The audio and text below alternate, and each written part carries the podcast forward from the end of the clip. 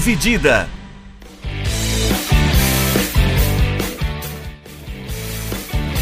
Olá, amigos e amigas, bem-vindos a mais um episódio do podcast Dividida. Dividindo a tela aqui comigo, Vinícius Bringel. Fala Milani, fala pessoal. E hoje a gente veio falar, claro, né? A gravação é hoje no dia 29 de maio de 2021, dia que a cidade de Londres está em festa, né? O Chelsea se sagrou campeão da UEFA Champions League pela segunda vez na sua história, derrotou o Manchester City por 1 a 0 no jogo que acabou agora há pouco. Uh, mais cedo também o Brentford subiu para a primeira divisão, então você tem dois lados aí, vários bairros da cidade de, de Londres comemorando essa, essa final, que foi uma final que teve bastante pontos históricos, né? Bastante Sim. curiosidades. Foi a, a, mais uma final entre times ingleses, a segunda envolvendo o Chelsea. Né? O Chelsea fez uma final com o Manchester United em 2008 e em 2019 tivemos Liverpool e Tottenham. É, foi a final com menos títulos entre os envolvidos desde 2005 2006, curiosamente que tinha outro envolvendo outro time de Londres, o Arsenal e o Barcelona. E a final com menos aparições em finais de Champions League desde 2003 2004. Porto e Mônaco. Porto tinha duas finais, duas aparições, e o Mônaco uma, né? Justamente a, a, em 2004. Uh, recordes assim, estatísticas, né? Curiosidades Sim. igualadas pelo essa final desse ano. Uh, vamos começar falando então do jogo. Vamos falar. O jogo a gente vai ter tem bastante coisa para discutir. Vou começar cantando as escalações. Uh, vou pedir para o Bringel cantar o campeão Chelsea, então, começando uh, pelos, pelo lado azul de Londres. Exatamente. É, começar falando da escalação do Chelsea. O Chelsea que teve Mendy no gol, o Aspilicueta, o Thiago Silva e o Rudiger fazendo a linha de três zagueiros. Aí na ala direita o Rhys James e na esquerda o Ben Chilwell. E os dois volantes que já vem jogando há muito tempo, como o Kanté e o Jorginho. E fazendo o ataque o, o Kai Havertz, o Mason Mount e o Timo Werner.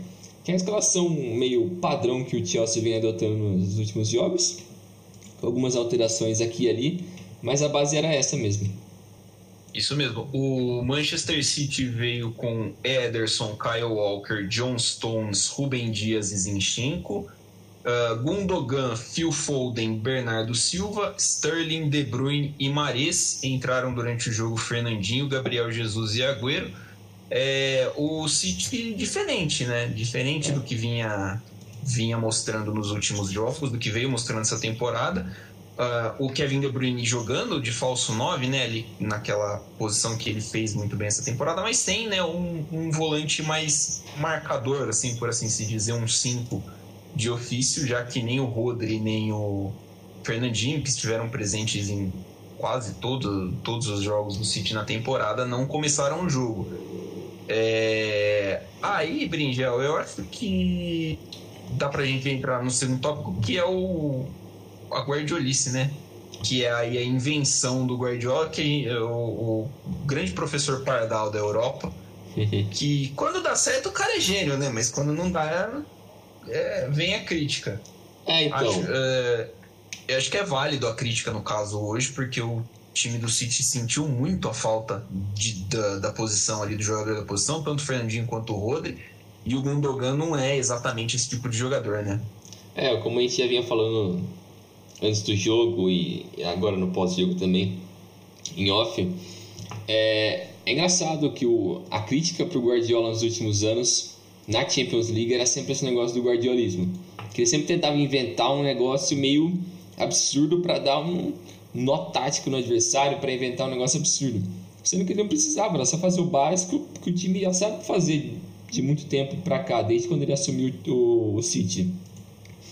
E eu acho que o exemplo disso é só olhar para o Chelsea. Por mais que o Chelsea não tenha o Tuchel há tanto tempo, mas basicamente desde quando ele assumiu o Chelsea no início do ano, ele vem com a formação de três zagueiros e são os mesmos caras. Não tenta inventar muito. Mas o, o City eu acho que é complicado porque, que nem a gente falou da, do meio de campo ali que estava o Gundogan, o Bernardo e o Foden. Cara, você, você via ao longo do, do jogo que o time não conseguia ter a criação que era esperada dele e que é um negócio característico dos times do Guardiola, que é criar muito, ter muita intensidade, ter muito volume de jogo. O time não conseguia ter isso, porque você colocando o Gundogan de primeiro volante, você mata a principal característica dele, que é a chegada na área. Você já matou o cara assim. Colocando o Bernardo de segundo volante, você matou a principal característica dele, que é a velocidade, que é abrir o campo, que é o cara infiltrar ali pela direita. E o, o Foden até que foi bem no jogo, ele tentou bastante, teve alguns lances importantes, mas não conseguiu produzir muito. O Sterling e o Mares, cada um numa ponta, por mais que os dois tenham muita velocidade, eu acho que o Sterling teve mais oportunidades com a bola, mas também não conseguia criar uma oportunidade real assim mesmo, que botou medo no Mendy. E o De Bruyne, coitado, ele estava ali falso 9, ele teve algumas variações com o Sterling, com o Phil Foden, para mesclar mais, mas totalmente apagado. E depois ele saiu lesionado, né? Que teve um negócio no. Ele bateu o olho no, no Rudiger, né? Ele acabou sendo lesionado, mas o time inteiro do, do City ele foi muito apagado criativamente. Eles não conseguiam ter intensidade, ter o volume de jogo que era necessário e que é característico desse time do Guardiola, né, mano? Eu concordo com você. O City não conseguiu, não conseguiu acompanhar o nível de intensidade que o Chelsea uh, impôs durante o jogo, né? O Chelsea que o time do Tuchel que tem essa característica, um time que pressiona muito, uh, sempre quando perde a bola, recupera rápido. E o City não tinha resposta para isso. Não tinha resposta. Acho que talvez porque um dos principais escapes era o, seria o Gundogan recebendo a bola do, do 5, né, do, do Rodri ou do, do Fernandinho, e não tinha essa opção. Então você via muitas vezes a bola chegava no Sterling, chegava no Mares na ponta e simplesmente não sabia de, não saía dali. Tinha pouca, uh, pouca movimentação do, do, dos dois é, em direção a, a criar novas jogadas. E o City sentiu muita falta disso. E aí, é claro, tem muito mérito do Chelsea, né? Tem muito mérito do Chelsea. O Chelsea fez uma partidaça hoje, uma partida para mim, acho que irretocável. Não consigo pensar em alguém do Chelsea que foi mal, mas assim, também não consigo pensar em alguém do City que foi muito bem. Talvez ali no sistema defensivo, o, o achei que o Zinchenko foi bem, o Rubem Dias é. uh, teve interceptações importantes, mas de resto, assim, do, do meio para frente do City foi um é. jogo para esquecer. Então a, a gente bate de novo naquela tecla, né, cara? por que, que o Guardiola não fez o que vinha sendo feito no, nos últimos jogos? O que, que é. não, não, dá, não dá continuidade, sabe? Do que vem sendo feito. Porque talvez o time, o time pudesse, pudesse impor. O Fernandinho entra depois, ele entra ali pelos 20 minutos, se não me engano, é. no segundo tempo. E a partir daí você percebe que o jogo muda. Você percebe que o City consegue manter mais a posse e consegue encurralar o Chelsea. Claro que o Chelsea ali também, já com 1 a 0 nas costas e só é. precisando se defender, abraça um pouquinho dessa pressão para poder sair no ataque, né? Um, jogar na transição de uma forma que sabe muito bem. Mas assim, é, poderia ter sido feito desde o princípio. É o que eu penso do, do jogo, do que o, o Guardiola fez de, vamos por entre aspas, errado. É, porque tipo, outra coisa também, é, é um negócio que o. Esse negócio do meio eu acho que já ficou bem claro mas o negócio do falso 9, eu acho que ele funciona bem, porque a ideia do falso 9 é você ter um cara que você vai usufruir muito da capacidade do passe dele. Você ser veloz na troca de passes. Beleza, você coloca o De Bruyne um Foden, ou alguém consegue fazer essa transição muito rápido. E isso você não tem, em teoria, com um centroavante, ou com o Agüero, ou com o Gabriel Jesus. Isso meio que se perde. E mostra, tipo, ao longo da temporada, se você olhar as estatísticas do, do City ao longo dessa temporada, e quem é líder de gols da equipe é o Gundogan, muito por ele ser o batedor de pênalti, e, mas é um reflexo de que o time ele não ele quis abandonar um pouco essa ideia do falso do, do centroavante, porque o Agüero teve muita lesão, não dá para confiar nele. O Jesus, eu ainda acho que ele não, não é jogador para esse City, nunca achei, porque ele não consegue se encaixar como ala porque ele não tem velocidade para isso. Ele não consegue se encaixar como centroavante porque ele não, é ele não tem a capacidade como centroavante, ele não é matador de gol. Ele não é, ele nunca foi não é. centroavante, né? É. Tipo, ele nunca foi um centroavante, ele é, um, ele é quase um segundo atacante. Sim, Eu acho que ele renderia muito bem jogando com um parceiro de ataque, inclusive. é, mas nesse time do Guardiola não tem isso. Então, coitado. Exatamente. Ou ele vai embora ou ele fica numa posição que ele não é confortável. Mas ele tem que aceitar. Mas, voltando no ponto. Aí o segundo artilheiro disso depois do Gundogan é o Sterling, com 10. Depois o Mahrez com 9, o Foden com 9 e Jesus com 9. Então mostra que ninguém teve... é, como no Chelsea também não teve ninguém com altos números de gols. E nenhum dos centroavantes foi muito é, produtivo ao longo da temporada. Mostra que os times não queriam ser dependente disso, ter uma, um estilo de jogo diferente. Só que eu acho que na hora que precisava de- desse estilo de jogo, o, talvez o Guardiola ficou um pouco com medo de tentar isso. E pro Tuchel era perfeito, ele não precisava se preocupar com isso, porque a movimentação dos caras à frente dele são tinham de outro nível. O, o Havertz, o Timo Werner, o Mount, às vezes com o Ziyech, às vezes com o Pulisic, dá pra você variar demais com esses caras, demais. Então você acaba não criando uma dependência disso. Mas pro City eu acho que ele se perdeu um pouco nisso. Talvez, como nas outras temporadas, quando sempre quando o City falhava na Champions, eles iam atrás de uma peça para repor o que eles erravam. Antes eram, sei lá, alguns caras ofensivamente. Aí de umas três temporadas pra cá, o ataque é basicamente o mesmo. Só que precisava melhorar a defesa. Aí foi lá e trouxe o Walker, trouxe o Ederson já faz um tempo. Aí trouxe o Rubem Dias nessa temporada, que ele foi perfeito. Acho que foi a melhor contratação do Guardiola, sei lá, nos últimos anos. O cara jogou demais. Mas talvez agora seja a hora de ter um novo 9 ou mudar um pouco o estilo de jogo que ele adaptou para essa temporada, né? É, talvez seja a hora de dar uma repensadinha nessa parte, né? É. Ah, ou repensar o, o estilo de jogo, adaptar talvez um, um, um jogador que possa ser ali, fazer a função que ele queria do Gundogan, né? Um meia que vai servir ali como apoio para receber o passe de trás e também infiltrar. Não sei se ele tem algum jogador como isso em mente. Mas enfim, é, outra coisa que mudou um pouquinho o que aconteceu na história do jogo foram as lesões, né? É. ao longo da partida. O Chelsea perdeu o Thiago Silva com 39 minutos, né? Uma lesão na, na coxa, se não me engano, Isso. depois de uma dividida hum, com o atacante do City, acho que foi com o Foden, inclusive. E no segundo tempo, aos 15 minutos, foi que rolou a substituição, mas foi aos 10 minutos o choque entre o Kevin De Bruyne e o Rudiger. É, o choque foi muito sério, um É. choque de cabeça. Acho que dá pra gente falar até de depois, mais pra frente, talvez, ah, sobre a importância de um protocolo de concussão no futebol, porque deu pra ver que o De Bruyne saiu completamente atordoado de campo. Ele tá com, só com uma bolha debaixo do olho, É. assim, uma pancada que foi muito feia. Não tinha mesmo condição de continuar. Mas querendo ou não, ah, mantendo o assunto dentro das quatro linhas, eh, são mudanças que mexem né, com o time e tal. E principalmente para o City, que vê perder o principal jogador do time, o candidato a melhor do mundo, é, como que você reage? Como que você acha que, que, É. que os times reagiram a essas mudanças, Brinjal?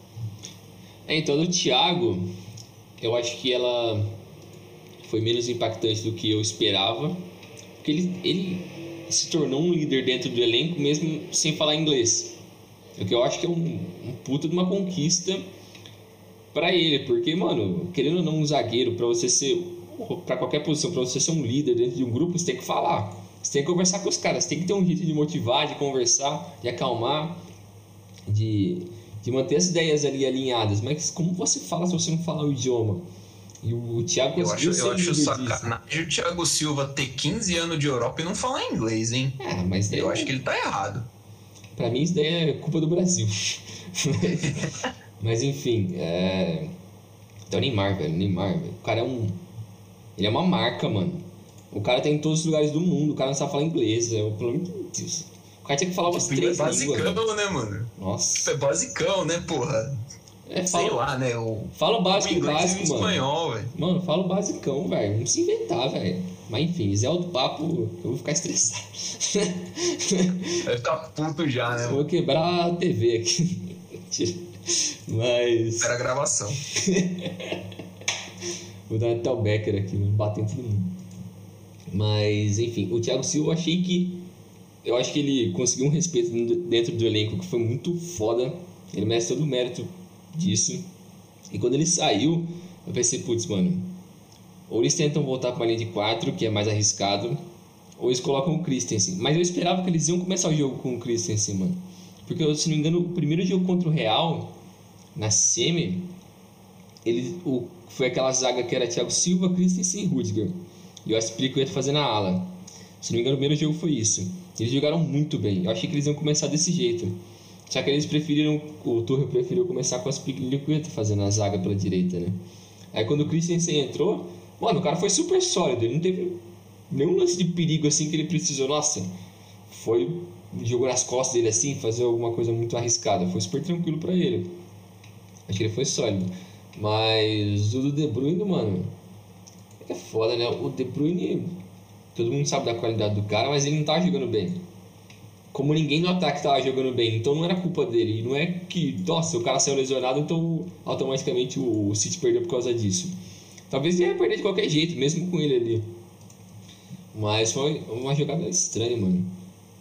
Sei lá, acho, pra mim pareceu meio sem querer como eles se bateram ali, ele e o Rudiger.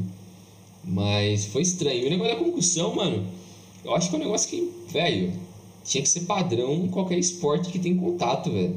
Só tênis não pode ter concussão, porque não tem como você bater a bolinha na cabeça do cara e o cara ter um problema, mano. Não tem como. Mas o resto, se você tem contato, é básico, velho. Que nem semana, semana passada que a gente tava falando do jogo de hockey, né? Que teve a concussão lá do, do João Tavares que, beleza, o pessoal muito provavelmente vai ver isso, mas foi um negócio super o, pesado. O lance foi muito feio. O lance foi feio. Que ele tava meio que na lateral do gelo, assim, próximo da, da, da parede, e ele teve uma jogada com o cara, aí ele foi me caindo pro chão, indo de, de encontro com a cabeça pro chão, aí um cara veio em alta velocidade sem querer, bateu com o joelho na cabeça dele, e o cara ficou atordoadaço, o cara basicamente ele tava em carne, assim. Você, né? você, viu que ele tava com o olho aberto consciente, mas ele não conseguia se mexer. O pescoço dele tava travado. Foi um bagulho bizarro, tanto que ele não voltou a jogar ainda. E eu acho que o lance do, do De Bruyne não foi tão perigoso, mas mesmo assim, cara, é padrão, velho. Não tem como você brincar com um negócio desse. Eu acho que a gente já tem exemplo disso em inúmeros esportes. É um negócio super básico, velho. Super básico é, precisa, né? Precisa ter um protocolo ali, um negócio para você ter certeza, porque você tá cuidando da saúde do jogador, né? A cabeça é uma área tão frágil e, e querendo ou não, jogadores correndo em velocidade, né? Isso pode acontecer, sempre tem dividida pelo alto, a gente vê, né? Ah, cara, os caras trombam de cabeça, faz corte e tal, mas não tem um protocolo para você identificar se o cara tem uma concussão, não. É, tem gente que fala em abrir uma, uma substituição extra para um jogador que sofre uma concussão, também acho, também estou de acordo, acho que é válido. Uh, mas enfim, você estava falando do, do Christensen, né? O Christensen realmente começou como titular no jogo da ida da semifinal contra o Real Madrid e ele entrou bem, ele foi muito seguro no. Uh, acho que faz parte, né, do, do, de um sistema de um sistema defensivo bem montado quando você troca uma peça e mesmo que o Christensen, obviamente, não seja da mesma qualidade que o, que o Thiago Silva, é, você não tenha tanto essa queda, né? Você não sinta a queda de, de, de, talento entre eles. Então o Christensen fez uma partida ok. Eu lembro dele fazendo um corte muito importante dentro da pequena área, no cruzamento do Mares. É, mais pro fim do jogo, né? O... Isso. Foi um jogador que não comprometeu. E no, no, no City, cara, a eu acho que perde no, no o, o, De Bruyne se acaba perdendo muito da referência, né? Da referência técnica, da, da referência, assim, mesmo que ele não tivesse bem. O Gabriel Jesus entrou bem, achei Sim. que ele conseguiu dar uma movimentada pelo lado direito do ataque que o Mares, por exemplo, não conseguiu. E... Só que eu acho que talvez o, o De Bruyne é que você falou, ele estava fazendo uma partida ruim, né? Como todos no ataque ali na, na, na, fase ofensiva do City não estavam fazendo grandes partidas. Talvez a partida do De Bruyne melhor, melhorasse um pouquinho com a entrada do Fernandinho. Eu, eu pensei. eu pensei assim, talvez o Guardiola já volte com o Fernandinho do intervalo, mas uhum. né, ele resolveu insistir por mais 15 minutos sem ele. É, acho que talvez a partida dele melhoraria, mas ele não tinha mínima condição de ficar em campo. Mínima condição depois do choque, que foi, que nem você falou, foi totalmente acidental, né? Foi uma topada assim, o Rudiger fez a falta, né? Parou ali na frente do De Bruyne para o contato, mas o contato nunca não, é. é um contato para machucar o cara. É. Um acidente de trabalho que acabou tirando talvez a principal estrela de campo, que mesmo apagada, né, ainda é um cara que é muito perigoso, muito que chama muita atenção é. dentro do campo. Aí, uh, passando pro outro Pro, falando ainda de meio campo, né? A gente está falando do meio campo da presença do Fernandinho, da, da presença do Rodri. Do outro lado, a gente tem teve mais uma atuação de gala, né? Mais uma das incontáveis do jogador mais carismático da história do futebol francês, que é o N'Golo Kanté, o Bringel, que é um exímio falador da língua francesa. Gosta, assim, N'Golo Kanté, palalalala, N'Golo Kanté, palala, c'est petit, c'est gentil, stopper le Messi, mais on sait tous sentir N'Golo Kanté, uh, Kanté! É isso aí, que coisa maravilhosa, coisa incrível, né, cara? Esses negros maravilhosos. Que coisa maravilhosa. Eu, eu, eu adorei essa versão da musiquinha do Kanté, ficou muito bom. A minha ficou ótima. que bosta. E o Kanté foi eleito o melhor em campo da final, né? Ele apareceu lá com o troféu ah, melhor em campo. Ele, ele jogou uma partida absurda, ele jogou uma Champions absurda, ele jogou todos os jogos da Champions pelo Real Madrid, pelo Chelsea, perdão. É, é um volantaço, é um cara fenomenal. Dá para falar nele na, na no, no, entre os melhores do mundo? Eu acho que eu acho que cabe, né? Cabe é. então, né? Ai, cara, tem tanta coisa que dá pra falar pelo, do Kanté, né? Que nem você falou da, do, da temporada dele, desse jogo dele, da carreira do cara. É tudo muito muito maluco, assim. Eu acho que tem que ter um filme dele no, quando acabar a carreira.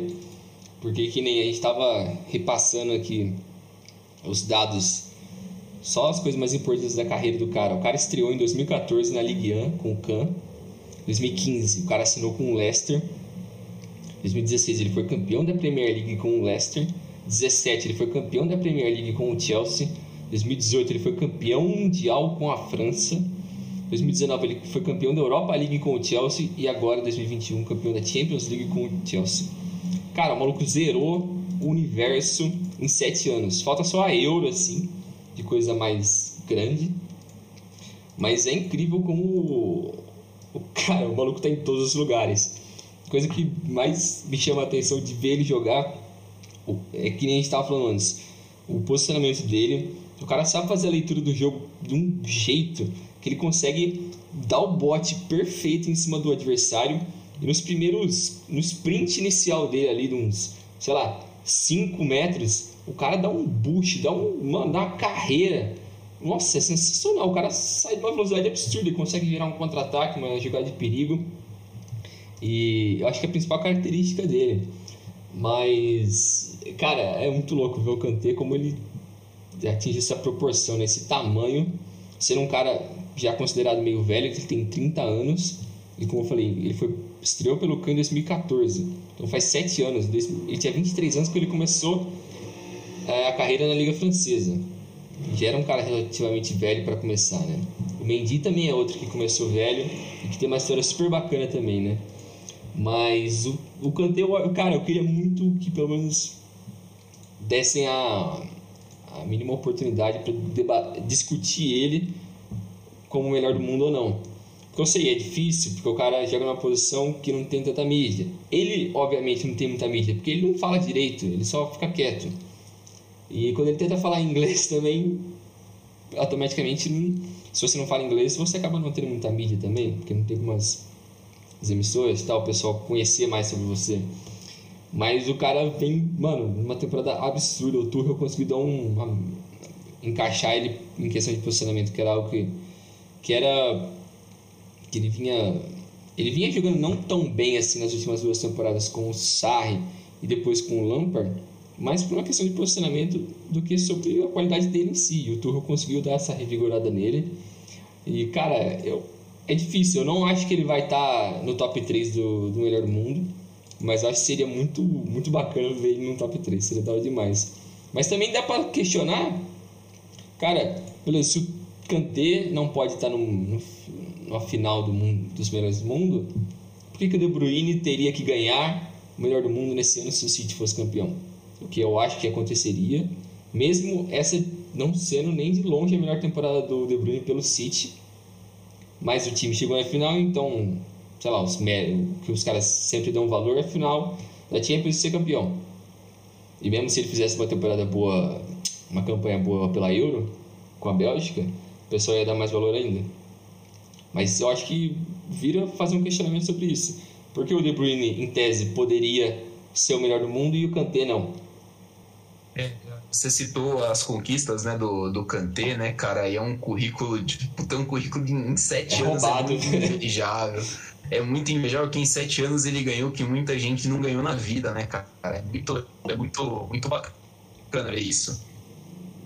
E, assim, ele, ele tem todos esses títulos sendo peça-chave no elenco. Ele é, uma, ele é a peça-chave do Leicester, campeão, título, talvez um dos títulos mais marcantes da história da Premier é. League.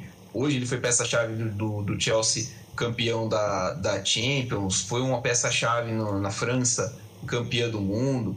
Sim, é um cara que, é, se você for olhar, o número de estatísticas dele é bom, não é ruim as estatísticas dele. É, você vai, você abre aqui o SofaScore, ele tem 85% dos passes completos, é bom.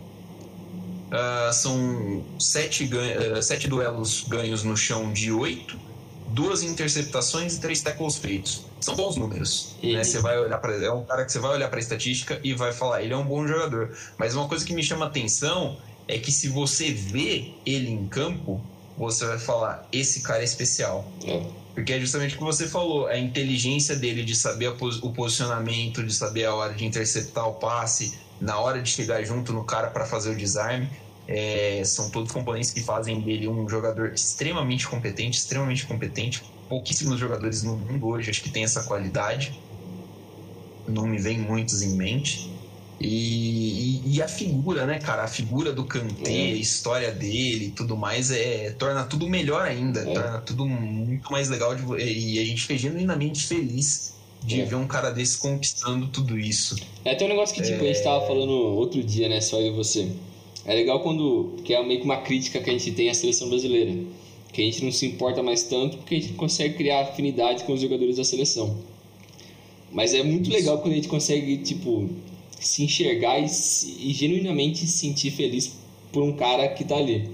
Eu acho que mano, a melhor sensação no esporte é isso, mano. Você torcer pelas histórias. Mais do que pelo clube ou pelo. por qualquer merda, mano, pelo recorde, mas pelas histórias. As histórias são o que marcam. A história de um cara como Kanté, um cara, mano, um cara super simples, que em sete anos o cara extrapolou tudo que existe no universo em questão de números e títulos. E beleza, o cara pode não ser a pessoa mais chamativa do mundo, ter melhores estatísticas, mas o, o, o cara fez assim, mano, não tem, não tem como você achar ruim. Não tem como alguém odiar o Kanté.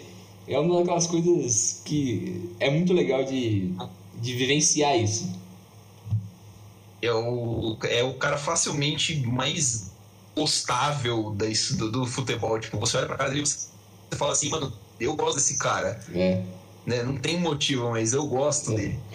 Ah, é ele estreou, no, ele jogou, chegou a jogar a terceira divisão da França em 2012, 2013, né? Pô, é isso. É, assim, então é um cara que se você olha, você fala um cara que com 21 anos tá aí, né? Jogando terceira divisão, segunda divisão, e demora para estourar. É, é, e você vê para ele quanto que significa, né? Tudo isso, o, tudo, toda a trajetória dele significa muito para ele. ele é, você percebe que é um cara que aproveita muito tudo isso. Isso. Então é, é muito gostoso de ver esse tipo de que falou, é história, né? Você vê esse tipo de história acontecendo é muito bom, cara. É muito, é muito prazeroso.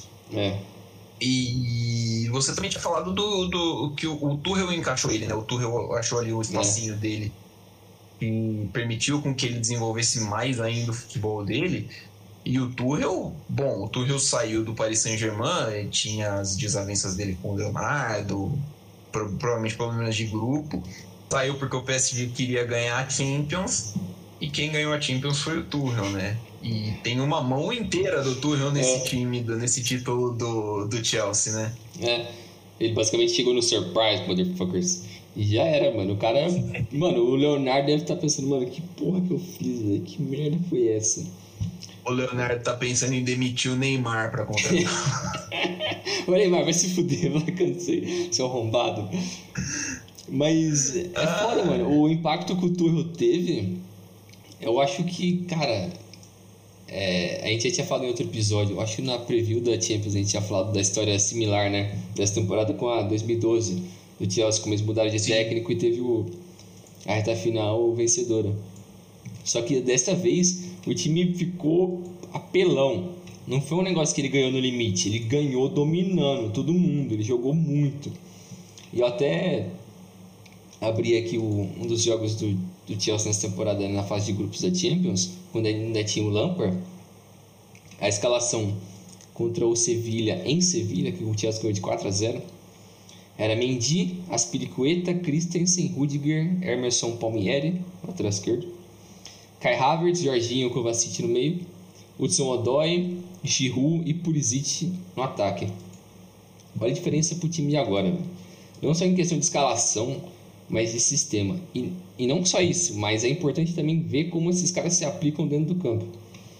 E, cara, o nível de intensidade, tá todo mundo se entregando, é absurdo. É absurdo. Eu nunca vi um negócio desse em tempos recentes. Eu acho que o Liverpool, naquele auge do, do Liverpool do Klopp, que todo mundo ficava mordendo a bola, os caras parece que estavam cheirado, porque os caras não paravam, velho. Os caras subiam na bola e todo mundo pressionava e não desistia, mordendo toda hora. É um negócio maluco. Mas eu acho que o futebol de hoje depende disso. Você tem que ter essa intensidade. E o, e o Tuchel, cara, ele conseguiu um, bagulho muito foda. Acho que uma das principais mudanças dele, como a gente já falou aqui, foi o Kanté voltar no posicionamento dele, que é o que é o box to box, né? Que é o que ele sabe fazer, que é roubar a bola, disparar e dar um contra-ataque. Fazer os três zagueiros com e dar uma moral pro Rudiger que ele já não tinha mais, porque eu lembro que no início da temporada passada ele tinha proposta para ir embora, se não me engano, pro PSG, e ele quase foi para Roma também, algo assim. Quem vai para Roma? Mas foda-se. É... Ele já jogou na Roma, né? O ele já jogou, jogou na Roma. Mano, voltar para Roma é melhor aposentar. Mas enfim. É ele conseguiu dar uma moral para uns caras que, que já não alguns estavam meio para baixo e outros que não estavam se sentindo tão confortáveis assim. Acho que foi a principal mudança dele, que foi dar essa moral para o Rudiger, trazer o, o Kanté para uma melhor posição dele, o Havertz também, que o Havertz com o, o Lampard ele jogava como um 8. Ele queria, o Lampard queria colocar o Havertz na mesma posição que o Lampard jogava, que era o terceiro, no, no três meias ali ele ser meio com um, terceiro do triângulo, que é um cara que tem uma chegada mais forte. Mas tem que ter uma intensidade ali que o, o não estava se sentindo confortável. O, o Tuchel colocou ele mais como um segundo atacante, como um falso 9 em alguns jogos, e ele voltou a jogar bem. O Werner perdeu 7 milhões de gols, mas é um cara super importante para a equipe. Cria muita oportunidade, um cara super veloz, contra-ataque, puxa muita marcação que nem nesse, nesse gol da final da Champions, que ele abriu o campo para a direita, para a esquerda. Aí o Mount abriu, viu o espaço ali e tocou pro, pro no meio do campo, que ele conseguiu fazer o gol. Mas eu acho que o, o, o Turra tem muito mérito disso, de saber mudar alguns detalhes pequenos ali, né, que tava faltando na equipe. Porque a base do time com que já tinha foi o que o Lampard montou e, e, não mudou nada em questão de contratação e de, da maioria dos caras que estavam jogando. Era mais uma questão de posicionamento e moral mesmo que, tava, que eu sentia que estava faltando mesmo, né?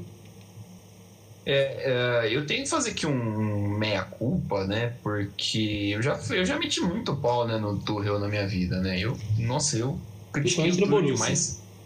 Principalmente no Borussia. Falava no PSG que achava um treinador fraco. É, mas assim, é, ele tem muito mérito nisso, né?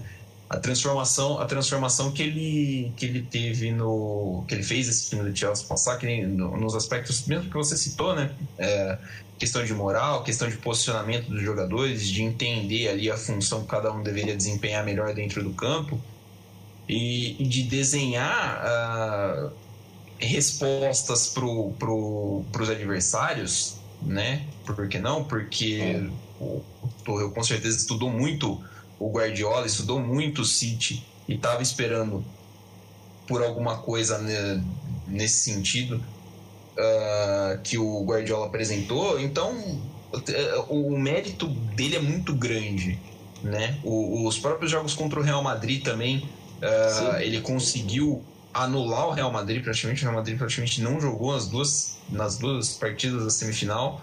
O Chelsea teve muito em controle do jogo. Acho que foi os melhores jogos do Chelsea nesse, nesse período do Tuchel, né? Da, as semifinais, né? Isso, isso. Foram, muito bons jogos do Chelsea, cara. E assim, querendo ou não, ah, é um Real Madrid cansado, é um Real Madrid desgastado, é um Real Madrid isso e aquilo, mas é o Real Madrid, pô. É, se você olhar para o meio-campo do Real Madrid, tem quatro Champions League ali. É, não é qualquer coisa, é. são jogadores que que entendem da ocasião e entendem o tamanho do jogo. E o Chelsea foi lá e simplesmente tirou os caras do, do, do, do, do, do jogo. Então, assim, o, o, trabalho do Tuchel no Chelsea é muito bom, é um trabalho muito promissor, porque, assim, é um trabalho que não tem seis meses ainda, se for parar pra pensar. É. É, eu, eu gosto muito desse esquema com três zagueiros que ele montou, é, com os alas apoiando, o meio campo muito dinâmico uh, o passe do, do Mason Mount né, pro gol do, do, do Kai Havertz hoje é um negócio absolutamente fantástico. É coisa, é coisa de jogador é. também que. É coisa de bom jogador, é. coisa de craque. Achar aquele espacinho ali entre a, entre a zaga, o Werner puxar o, ataca, o, o defensor pro canto. Então, assim, é, é um trabalho que pautado na intensidade, pautado no, uh, num bom trabalho em grupo. Ele falou, ele não trouxe ninguém, acho que não trouxe ninguém mesmo, né? Falou que não trouxe ninguém, principalmente no, o Chelsea não teve reforços no meio do ano, no meio da temporada. Então ele só pegou, arrumou uma casinha ali e arranjou um time campeão de Champions League. É. Porque talento o Chelsea tem, né? O Chelsea trouxe, trouxe o Havertz, trouxe o Werner, não são jogadores ruins, né? Mas Uh, trouxe o Thiago Silva de graça, jogador muito importante, mas encaixar todos esses caras é um mérito gigantesco do Tuchel e que nem você falou, é um mérito muito grande do Lampard também uh, de ter conseguido né, essa. Uh, o Lampard passou por, um, por uns problemas no Chelsea que ele, quando ele chegou, o Chelsea não podia contratar, né? Então Isso. o Chelsea teve que se virar ali com o que tinha em mãos. É claro que o Chelsea tem 6.500 jogadores emprestados em 4.200 times pelo mundo, é, mas assim, não é simples, né? Você simplesmente catar o cara e falar e botar ele num, é. num lugar totalmente diferente e falar, você vai funcionar aqui agora. Então, a subida do Mason Mount, a do Reece James, né, a dessa molecada da base, a utilização do Pulisic, que inclusive para mim é melhor com o Tuchel. O Pulisic gosta muito do Tuchel, é. porque foi quem lançou ele no Dortmund. Sim. É, é um cara que rende muito bem na mão do alemão. É, o Lampard também tem um pouquinho dessa. tem um pouquinho desse crédito nessa Champions aí. É. é. Eu também acho que, exatamente como você falou, a importância do, do Tuchel, do, do Lampard para para mim que solidificar a base da equipe que seria essa agora do, do Tuchel. Porque o, quando o Lampard chegou, é, tinha, como você disse, aquele transfer ban no Chelsea, né? Foi a temporada 18-19. 18-19. Isso, aí ele ficou sem contratar. Eu lembro que eles já tinham contratado antes do transfer ban, mas só chegariam na próxima temporada o Pulisic e o, e o Kovacic. Que estava emprestado pelo Real, mas ele já tinha sido comprado e tal. Mas enfim, esses foram dois caras que chegaram depois, mas o Chelsea já estava com o transfer ban. E o, e o Chelsea trouxe o Lampard justamente no pior momento dos últimos anos, que era uma puta de uma bucha. Era um cara que não tinha sido provado ainda como técnico, era um cara que é, é, é histórico dentro do clube, ele é líder, ele tem toda a história dele ali. E é um ídolo, né? Talvez seja o maior Sim. ídolo do Chelsea. Para mim, ele é o maior ídolo. Mas dá pra discutir com o Terry. Acho que é os dois ali.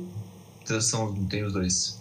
Mas ele chegou num momento muito difícil ele, e, tinha, e era um momento de transição, porque o Hazard estava indo embora, o principal cara da última década pro Chelsea estava indo embora, o craque, o cara que ajudou muito a equipe, ganhou vários títulos, estava indo embora e estava num momento de transição. Então, a importância do Lampard para dar essa moral para esses jovens como o Rich James, o Mason Mount, o Tammy Abraham, que agora ninguém mais lembra dele, mas temporada passada ele jogou muito bem, e trazer os caras que agora são importantes nessa temporada pro Turro, que quem trouxe foi o, o Lampard, foi ele que foi atrás dos caras, conversou com eles e convenceu eles a vir pro Chelsea. Caso do Kai Havertz, do Timo Werner, o Mendy, goleiro, que ele precisava muito, porque o que passou tá fazendo besteira. O Ben Chilwell também. 80 milhões. O, é isso. É pior isso ou o Damião pro Santos? Damião pro Santos, né? Acho que o Damião pro Santos é, meio, é pior, né? Não dá, né, cara? Porra, é o Leandro Damião, né? Pô, e, e assim, pô, o Santos não tem. O Santos não é o time do Abramovich, né? O Abramovich, 80 milhões a mais, 80 milhões a menos. Ah, né? Beleza, já gastou em outros, mas pô, 40 milhões do Damião é pesado, pô. Ah, mas enfim. Aí trouxe o Thiago Silva de graça também, o Bentil, que, cara, precisava demais de lateral esquerdo. Demais. E todos esses caras, por mais que eles. O Lampard não conseguiu maximizar todos esses caras como ele gostaria, mas o Tuchel conseguiu fazer isso. A base do elenco é absurda, tanto que você olha no banco da partida de hoje, quem entrou pelo lado do City foi o, o Fernandinho no lugar do Bernardo, o Gabriel Jesus no lugar de Bruyne e o Agüero no lugar do Sterling. Mas aí quem sobrou foram dois goleiros, o Cancelo, o Garcia, aqui, o Laporte, o Mendy, o Rodri e o Ferran Torres. Nenhum grande cara ali para mudar a partida. Do lado do Chelsea entrou o, Pulisic, o Kovacic, o Christensen e no banco os dois goleiros, o Zuma, o Alonso, o Emerson, o Billy Gilmore, o Hudson Odoi, o Ziyech e o, e o Giroud. Então são mais opções em questão de variar o que você pode fazer. Diferente do que o City tinha ali naquela, naquele momento. Então, a base do time do Chelsea eu acho que é, é fodida. Não tem tanto que. A gente vai falar agora dos questionamentos, assim, do que dá para esperar para a próxima temporada ou para o futuro das duas equipes. O Chelsea, para mim, é bem claro que, cara, ele não, se ele não quiser contratar ninguém, ele não precisa. O elenco tá aqui. O time já é foda. Não tem o que você fazer. Você pode querer trazer quem? Mais um centroavante, que o Giroud provavelmente vai querer ir embora? Beleza, você tem o Temi Abraham. Se ele quiser ir embora também, beleza, manda ele se fuder atrás de outro moleque aí. Dá pra você fazer outras coisas. Mas o elenco é muito bom. Se você manter isso daqui, você não precisa variar. E o City talvez agora seja a hora de precisar umas mudanças, né? Acho que o futuro para as duas equipes é, é distinto. É, eu acho que pro Chelsea, talvez um ou dois jogadores para fins de profundidade, mas não é aquele cara que você vai gastar uma nota falando, não, pô, esse moleque aqui vem para ser titular é. absoluto do time. Tá ligado? Você não precisa ir lá e gastar 80 milha, por exemplo, no Jack Grealish. Porque provavelmente você vai criar problema. É. Que onde é que você vai encaixar o Grealish? Quem que você vai tirar? Ah, dá para jogar todo mundo. É, não, irmão, não dá. O jogador sabe se ele é reserva ou não. É. Entendeu? É, mas uh, um ou dois jogadores para profundidade, quem se falou um centroavante, acho que seria uma opção interessante e tal, mas fora isso. Uh, agora, pro City, cara, talvez. Hoje a gente não citou, mas hoje é despedida do Agüero, né? Sim. O Agüero que foi, né, no caso. É, Agüero, possivelmente o maior jogador da história do Manchester City. Foram é. 10 anos no time. É, é o maior, acho, maior artilheiro do, da história do time. Uma história linda, linda, linda. Uh, no lado azul de Manchester. E vai embora. E assim, é um cara que você vai repor facilmente. É. Né? Tanto em questão de representatividade para a torcida, quanto em questão de qualidade mesmo. Mesmo que hoje o City não jogue com um centroavante, né? É... é, você precisa ter um cara como ele no elenco. Você precisa ter um atacante. É, posso imaginar o City indo atrás de um atacante, pelo menos. Mas, assim, o, o ponto é, acho que eles trouxeram, né? O Ferran Torres faz mais essa função. E, cara, repensar. Eu acho que o principal seria pro Guardiola dar uma repensadinha no, no formato. Porque a gente estava falando, talvez trazer um jogador um pouquinho mais dinâmico para fazer a função para eu provavelmente vai perder o Fernandinho também que é outro líder de elenco é outro ídolo máximo é. da torcida do Manchester City é, tem o Rodri claro mas o Rodri é um cara só né? Pô, você vai, o, se tiver jogar 60 vezes ano que vem o Rodri vai jogar 60 jogos? Você vai botar algum Dogan para fazer isso? Aqui que funcionou talvez precise de um outro cara ali. Então a, a questão é enquanto o Chelsea, para mim, enquanto o Chelsea precisa de um, um, uns reforços muito pontuais em relação à profundidade de elenco, o, o City não. O City vai precisar de uns caras que vão ter que entregar um pouquinho mais. Vão ter que. Você vai ter que dar uma apertadinha ali.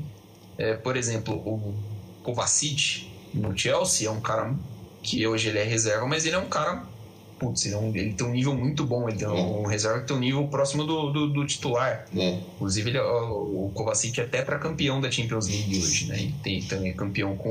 Ele é tricampeão com o, com o Real Madrid. Mas pro City, se o Chelsea perdesse hoje, por exemplo, o Kovacic, o Chelsea teria que ir atrás de um é. de alguém para suprir a, a carência que ele causaria. O City vai precisar, vai precisar é, a gente estava falando, né? Você, tava, você tinha falado do Gabriel Jesus. O Gabriel Jesus não é exatamente um centroavante, então pode-se dizer que o City tem atualmente zero centroavantes no elenco, é. já que o Agüero provavelmente deve assinar com o Barcelona, mas vai ter que ir atrás de um cara, uh, característica e tal, e como é que vai fazer. E, então, o, o, imagino que deva ser um mercado muito, muito movimentado para o City mas aí também é, o principal ali né, do elenco do City, a espinha dorsal do elenco, tá pronta. Sim. É a mesma faz alguns anos. Você tem uma base incrível. Ederson, o, o Stones, o Rubem Dias fez uma temporadaça. Você tem o Cancelo que pode jogar nas duas laterais, ele é bem melhor que o Walker. O Zinchenko, pela lateral esquerda, é um cara que dá muita opção para o meio. Então, assim, De Bruyne, o Sterling, que é uma fase, tá em uma fase, mas assim, bom jogador. Tem o Mares, tem o Phil Foden, que é mais um desses jovens ingleses. Então, a espinha dorsal do time tá montada. O que você vai precisar é, vai precisar de jogadores que vão, vão ter que contribuir. E, bom, medo de gastar o City nunca teve, né? É, então. então pelo menos toda a temporada nas últimas. Sei lá, desde que eles ficaram ricos, eles sempre contratam pelo menos um ou dois caras pesado assim que eles investem. A última temporada foi o Rubem Dias, se eles pagaram 70 nele, algo por isso. É, mas é um cara que resolveu uma das principais problemas que eles tinham nos últimos anos, que era a zaga.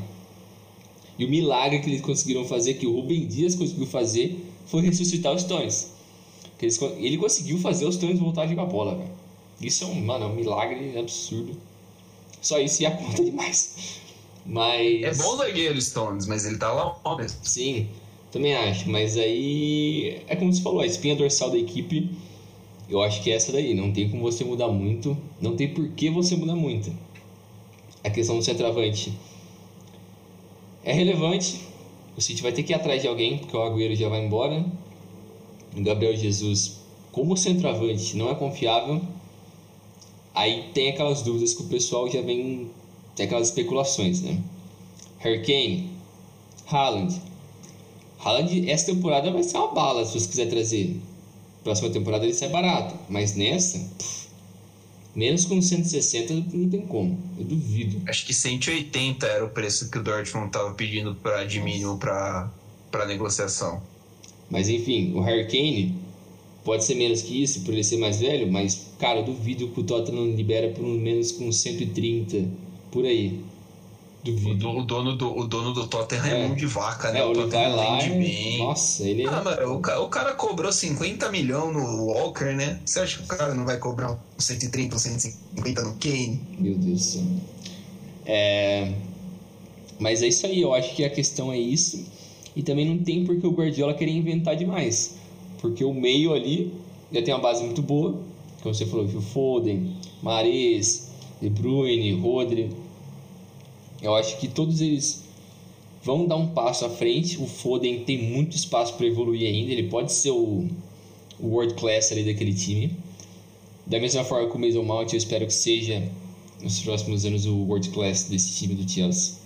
O cara para assumir a responsa ali ser meio que o 10. Mas é isso aí, eu acho que não tem como você fugir muito disso.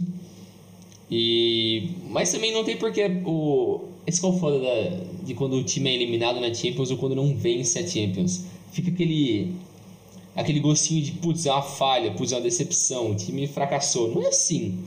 Os caras foram bem, a equipe é boa, não tem porque você tratar como terra arrasada e querer reconstruir do zero. A equipe é boa. Então eu acho que dá dá para fazer muita coisa ainda. Na Premier League eles vão continuar sendo contender para ganhar o título, não tem como, o time é super regular. Nas Copas locais também. Então eu acho que é uma questão de detalhes ali assim, e com certeza no que vem o, o City vem para um, um, top 4, algo assim.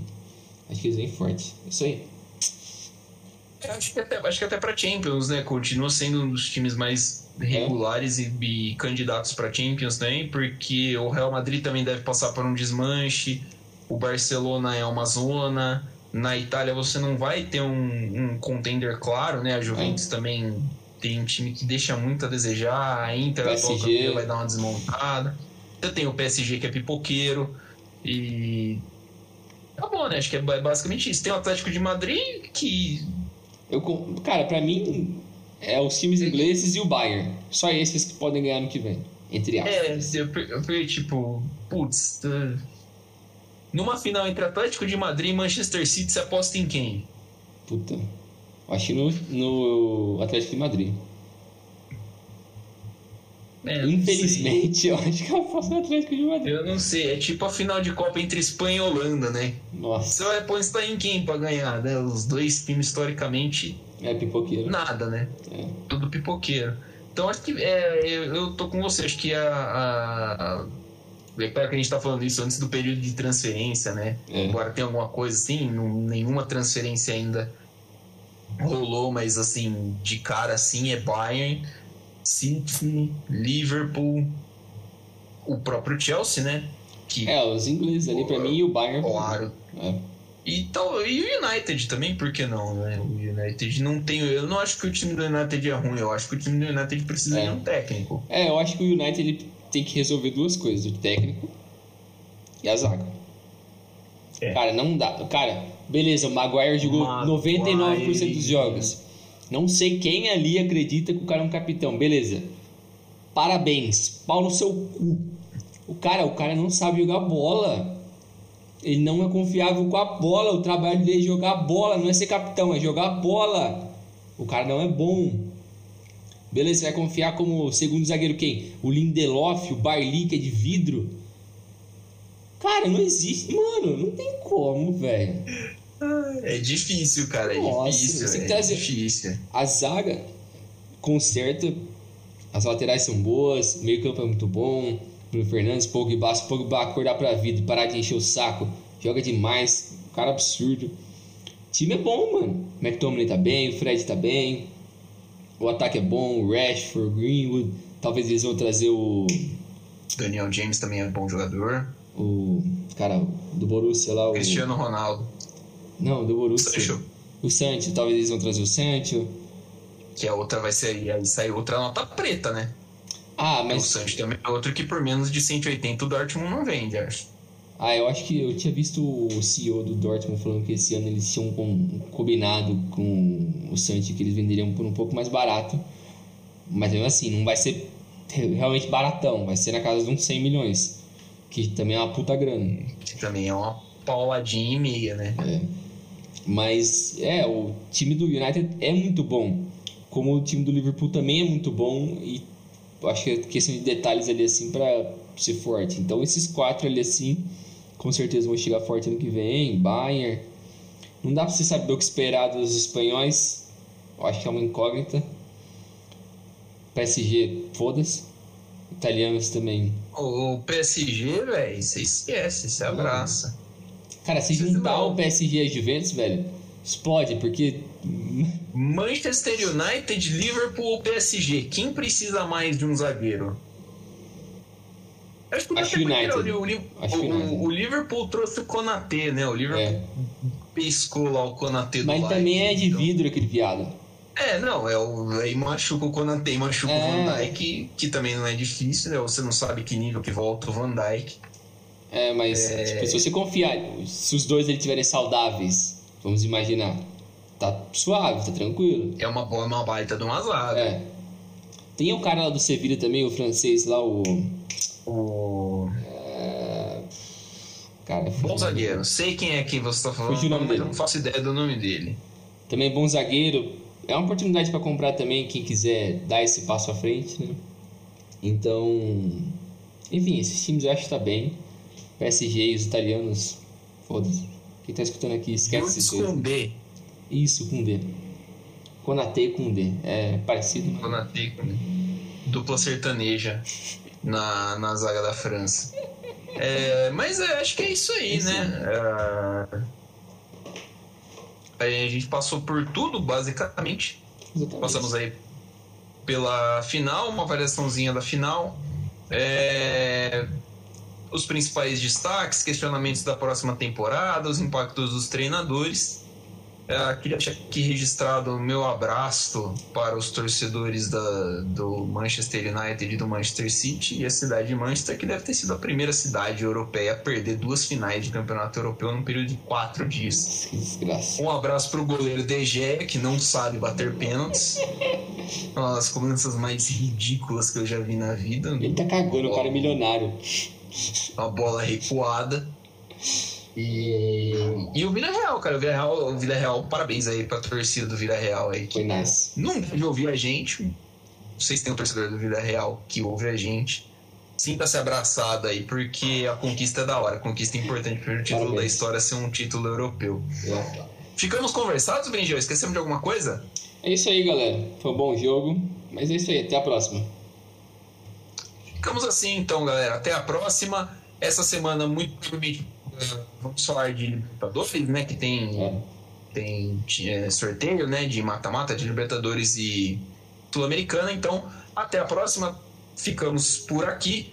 Um grande abraço. Siga-nos nas nossas redes sociais. É arroba Dividida Podcast no Twitter, no Facebook, no Instagram e no YouTube também. Procura a gente lá que os, os episódios saem também.